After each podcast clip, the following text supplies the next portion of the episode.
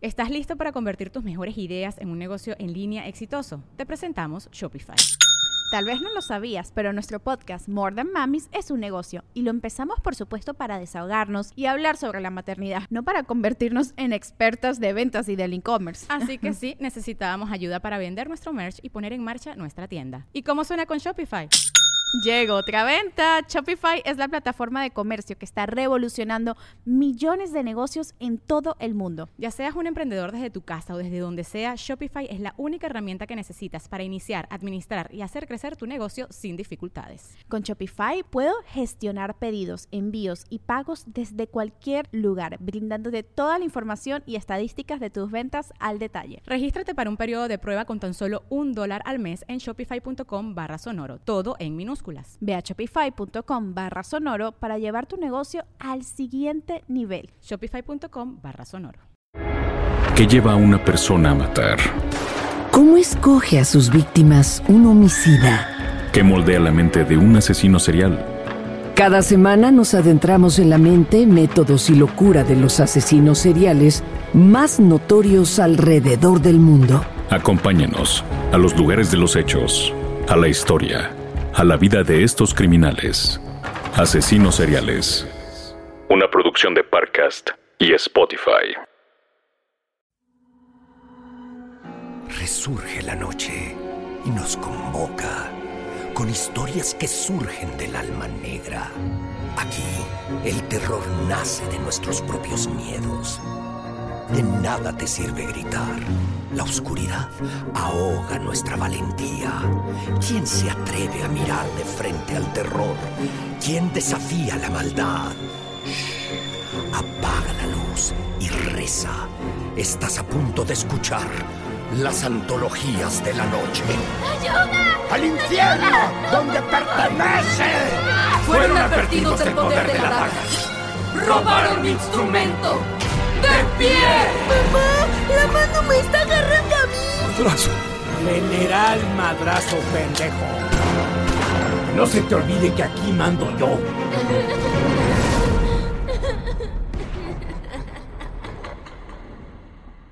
Segunda temporada. Ay, pero qué insistencia, mi Quill. Y ya, deja de picotear todo o no termino de contar esta historia. Está bien, Joel Nitzley. No sería justo contigo. Ok, continúo la historia. A pesar de verlo triste y diferente, Itzel se alegraba de encontrar a su hermano. Sin pensarlo, se abalanzó sobre él para darle un abrazo. Pero este, avergonzado, la apartó de sí, empujándola con la mano. No me toques. No me toques. Ángel. Ángel. ¿Qué te pasó? Ángel no respondía. Y solo se limitaba a ver a su hermana ocultando su cabeza entre su pelo. Ángel. Hermano. ¿Qué te hicieron? Vete, por favor. No, Ángel. No me importa lo que te haya pasado.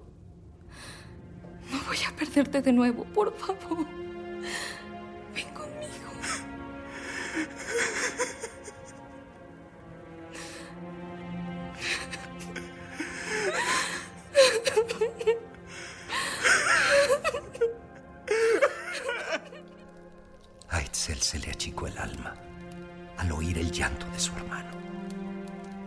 Le quitaría las ropas de loca y volvería a ser su ángel, su hermano. Pero algo en su mirada, en su voz, le sonaba un gran sufrimiento, a un inmenso dolor de esos que no pasan. Con su camisa fue secando sus lágrimas y tomándolo de la mano, lo llevó a la parte más baja de la empresa, un inmenso bodegón taller en donde ella vivía y trabajaba.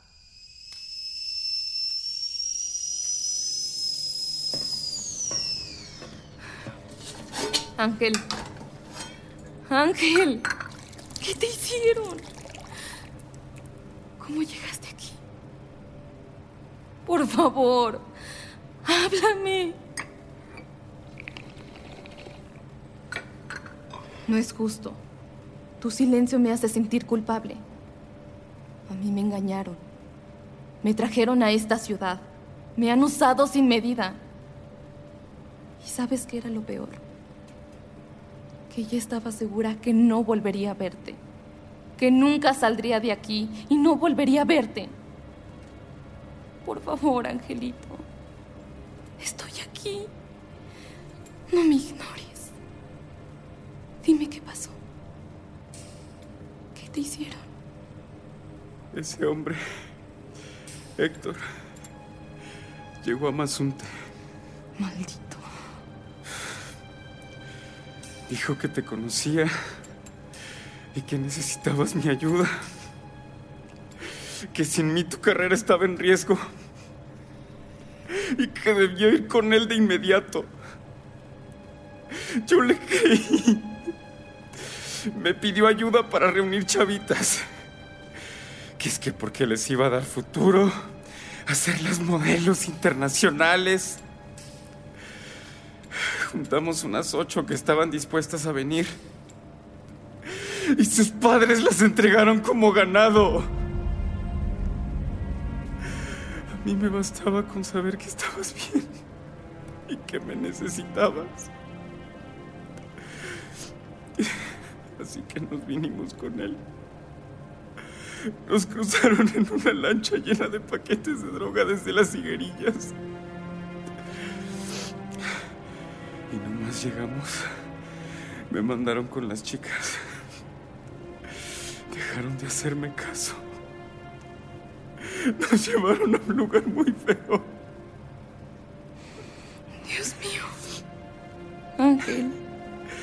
No teníamos comida y hacía un calor infernal. Una noche entró el tal con sus guardaespaldas y comenzaron a desnudar a las chicas y a mandarlos con clientes. Las encueraron y golpearon como si no valieran nada. Como animales.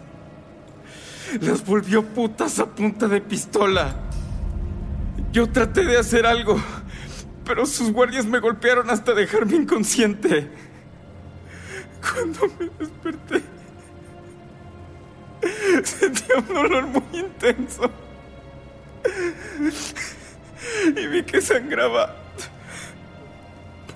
por ahí abajo. Me estaban violando en serio. Se descargaron en mí. Y entonces Héctor me mostró su verdadera cara. Y tomaron turnos conmigo. Me amarraban las manos y me ponían en cuatro patas. Mientras se burlaban de mí hasta sostearse. ¿Qué hiciste? No pude hacer nada. Me gritaban que me iban a matar. Eso no me importaba. Pero Héctor amenazó con matarte a ti. Dijo que te haría lo mismo que a mí y que luego te mataría. Pasaron días, semanas. Las chicas se enfermaban y morían. Pero cada semana traían más. Del Salvador, de Nicaragua, de Haití, de Dominicana.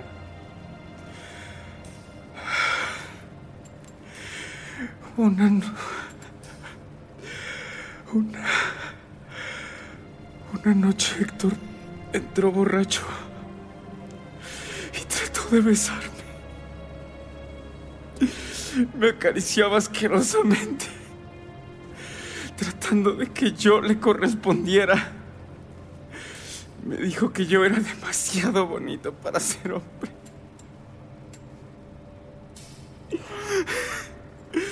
Yo me le enfrenté, le dije que si no fuera por ti lo golpeaba aunque me mataran. Simplemente se rió. Entonces me dijo que tú ya estabas muerta que había sido la estrella del burdel hasta que un cliente ebrio te había golpeado hasta matarte. Pero eso no es cierto. Ahora lo sé, pero en ese momento se me cayó el mundo. Ya no quería vivir. No supe qué hacer. Así que me le fui a madrazos al Héctor. No alcancé ni siquiera a rozarlo. Sus gorilas me habían sujetado. Llorando les pedí que me mataran, que no quería seguir vivo.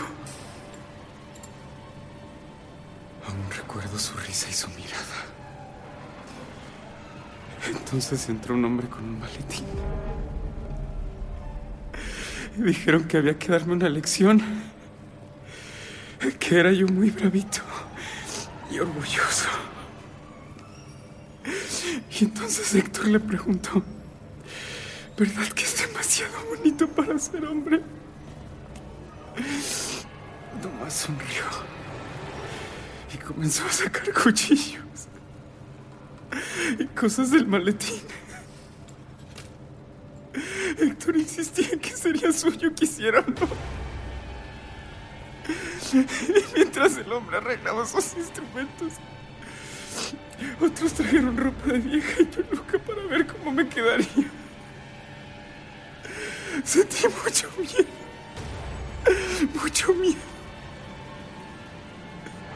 Y me di cuenta de lo que querían hacer.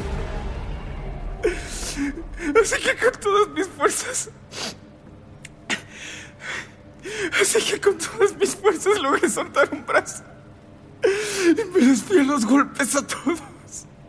Gritaba, pataleaba. Creo que. Creo que hasta mordí alguno. Hasta que el tal Miguel sacó su pistola. Y me golpeó en la cabeza. Todo se puso negro. Malditos bastardos. ¿Qué te hicieron? Lentamente, el atormentado ángel se incorporó y sin poder ver a Itzel a los ojos, comenzó a bajarse la pantaleta ajustada que llevaba. Una cicatriz burda y gruesa estaba donde antes tenía su miembro. Costuras mal hechas sobresalían por la piel. ¡Me dejaron así! ¡Mira lo que me hicieron! Dios mío. Ángel. Cuando desperté, me habían amarrado a una mesa. Estaba yo desnudo. Me agarraron entre dos personas para que no me moviera. Nomás usaron un cuchillo. Me rociaron de tequila, que es que para que no se me infectara. Y me lo fueron cortando. Ni siquiera grité. El dolor era tan fuerte que me desmayaba por ratos. Lo tiraron en excusado. Y luego con una aguja como de carnicero me fueron cosiendo esto. Aún recuerdo cómo Héctor se acercó a mi oído y sonriendo me dijo, a las verdaderas putas solo se les da por el culo. Sentí que me moría. Te lo juro, Itzel, sentí que me moría.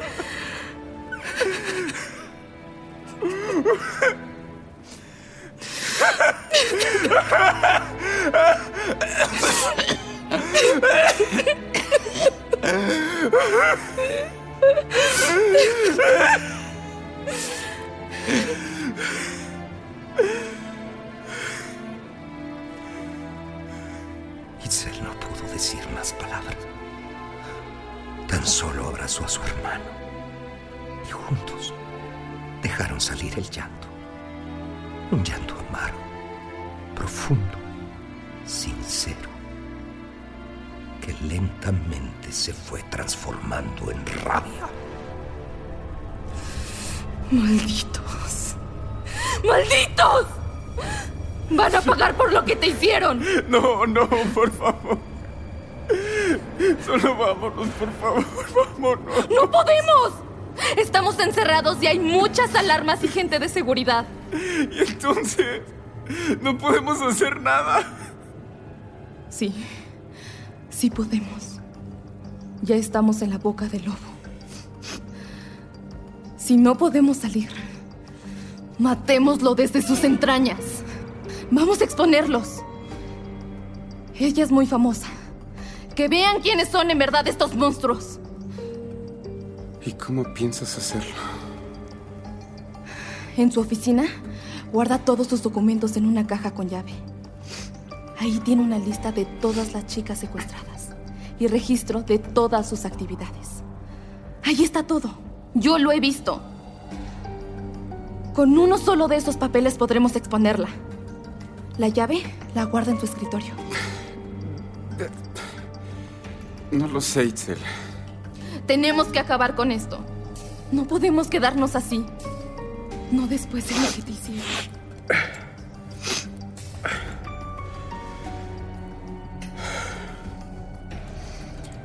Matémoslos, pues. Matemos a todos. Aunque nos maten después. Matemos a todos. Pero lo primero es lo primero. Escucha con atención.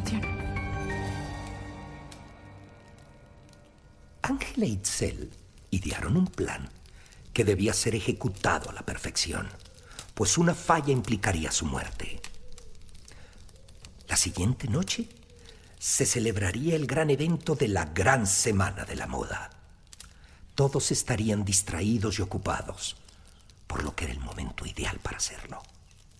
Mientras Itzel entregaba los diseños y vestidos en la producción de la Fashion Week, eso distraería a Celia lo suficiente para darle tiempo a su hermano de entrar sigilosamente a la oficina y tomar los documentos.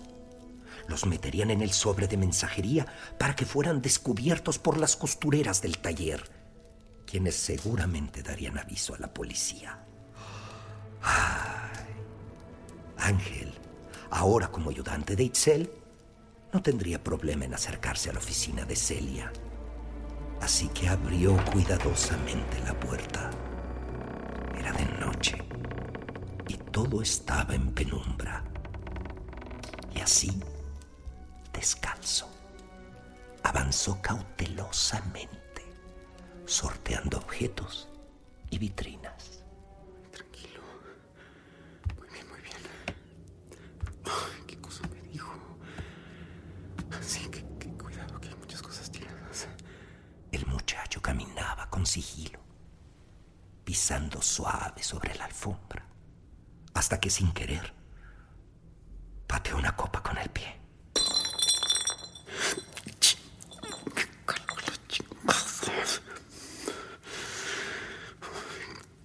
Casi no veo. ¿Dónde está? Ahí está el escritorio. Ay, no. Ángel se detuvo en seco. Delante de él, en el diván cerca del escritorio, estaba Héctor, completamente borracho, con botellas de vino y licor en el piso.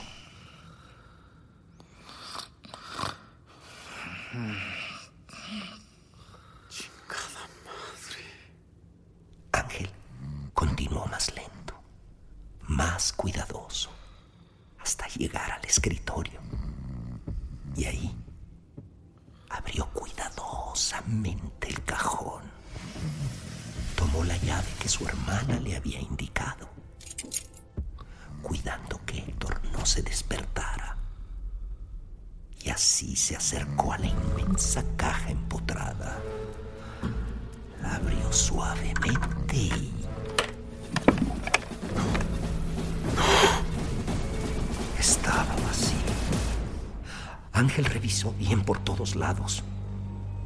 No habían documentos. No había nada. Puta madre. Pero al fondo, un objeto en una vitrina comenzó a resplandecer, llamando su atención. Una daga de obsidiana, La luz negra quedó opacada por su resplandor, haciéndola atractiva, misteriosa. La vitrina se empañó sola y como si alguien lo hiciera con su dedo, comenzaron a escribirse palabras, frases sobre el acrílico, dirigidas a él. Tómame, Hipe Totek. La daga lo llamaba. No podía resistirse a ella, como si estuviera en un trance profundo. Así que con mucho cuidado de no hacer ruido, abrió la vitrina y tomó la daga.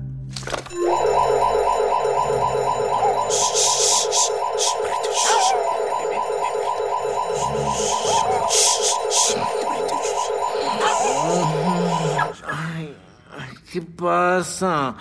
¿Quién anda ahí? Héctor se levantó tambaleándose, aún bajo los efectos del alcohol, y al ver a Ángel con la daga de obsidiana en sus manos, recobró el sentido y el enojo. Además de maricón, ratero. Tratas de robarle a Celia, ¿ah? Pero mírate nada más. No eres más que una caricatura. No eres mujer y no eres hombre. ¿Sabes qué eres? Eres un culo, eso mismo. Un culo. Un apretadito que me va a hacer ganar mucho dinero. Y cuando ya no apriete, te voy a matar. Porque ya no me sirves. ¿Entiendes, maricón? ¡Culo abierto! ¡Te voy a matar! En su furia, Ángel se abalanzó hasta Héctor. Lo comenzó a golpear con furia. Pero en el forcejeo, Héctor le quitó la daga y se la puso a Ángel en el cuello.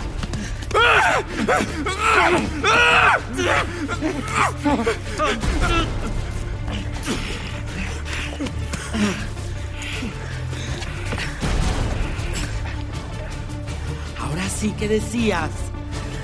¿Quién va a matar a quién? Te juro que te voy a matar. Tranquila, chiquita.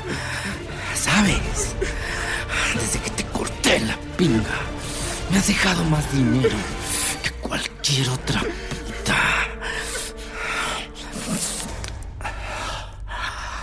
Seguramente te gusta. Y ahora que lo pienso, yo no te he probado últimamente. Los ojos de Ángel se llenaron de furia al verse dominado de nuevo. Héctor estaba tan cerca que Ángel pudo sentir la erección de su agresor, mientras con la otra mano le tapaba la boca para no escucharlo. ¡No! ¡No! Sin siquiera quitarse los pantalones, simplemente se abrió la bragueta. La daga apuntando a la yugular le impidió detener a Héctor cuando le arrancó de tajo las bragas. Y sin pensarlo dos veces, embistió a Ángel, penetrándolo con rabia. Muévete, nene. Te voy a preñar. Ángel no se quedó quieto. Forcejeaba, pateaba, arañaba. Trataba de liberarse a toda costa de Héctor. No paraba de defenderse, intentando quitárselo de encima. Hasta que Héctor, harto de pelear, le encajó la daga en el cuello para que se callara. La sangre brotaba chorros, mientras la vida de Ángel se escapaba por segundos. Ya no podía hablar. Se fue debilitando rápidamente mientras se atragantaba con su propia sangre. Así está mejor. Calladito. Y sin importarle que Ángel agonizaba, continuó sodomizándolo hasta después de muerto.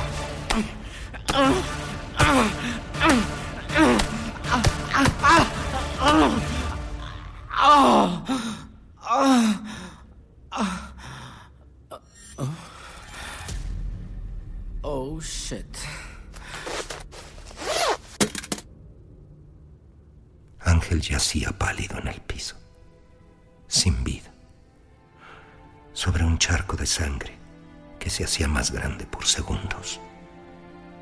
Aquella oficina en penumbra servía de tumba a la dignidad y el orgullo de un pobre muchacho oaxaqueño. Héctor, aún borracho, no tenía pena alguna. Simplemente lo miraba como se mira un insecto después de pisarlo. Mierda. Mierda. Por esto no debo beber. Ahorita mando a que limpien. Sí. Sí. Eh, Michael. Michael. Michael. Michael. Y así sin más, Héctor salió de la oficina, aún borracho, tambaleándose de un lado al otro mientras buscaba al de la limpieza. Pero en su borrachera olvidó llevarse la daga.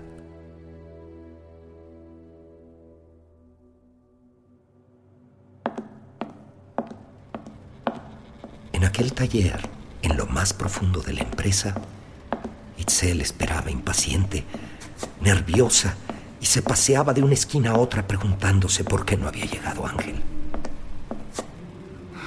¿Dónde estás, Ángel? La puerta se abrió y más allá de su nerviosismo, lo que vio le heló la sangre. Quedó petrificada. Michael, el hombre de la limpieza, junto con las chicas, cargaban el cuerpo sin vida de Ángel, mientras que sin palabras lloraban por su alma con una canción.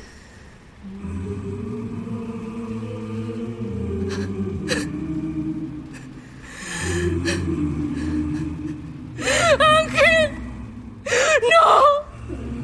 ¡No, por favor! ¡No!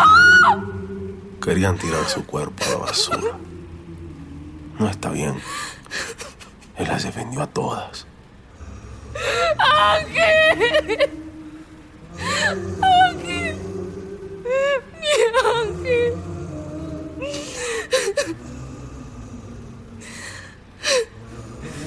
¿Qué le pasó?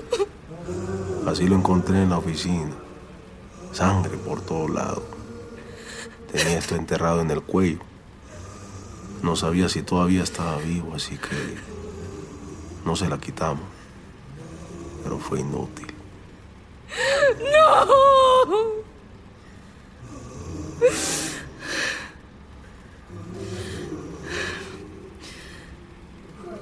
¿Qué es eso? Con eso lo mataron. Parece un cuchillo. ¡Ángel! ¡Tú no puedes morir! ¡Te lo prohíbo!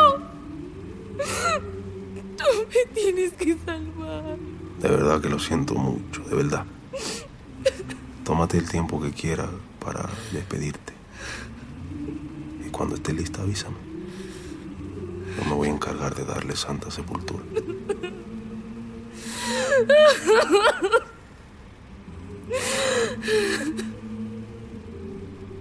Lentamente Michael y las mujeres salieron del taller, dejando a Itzel sola, con su hermano muerto y su profundo dolor.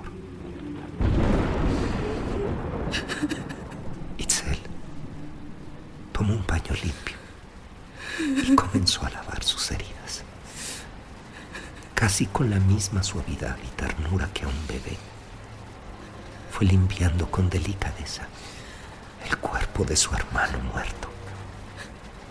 Pero al llegar a la daga en su cuello, al momento de sujetarla para desclavarla en el cuerpo, el cadáver de Ángel abrió los ojos.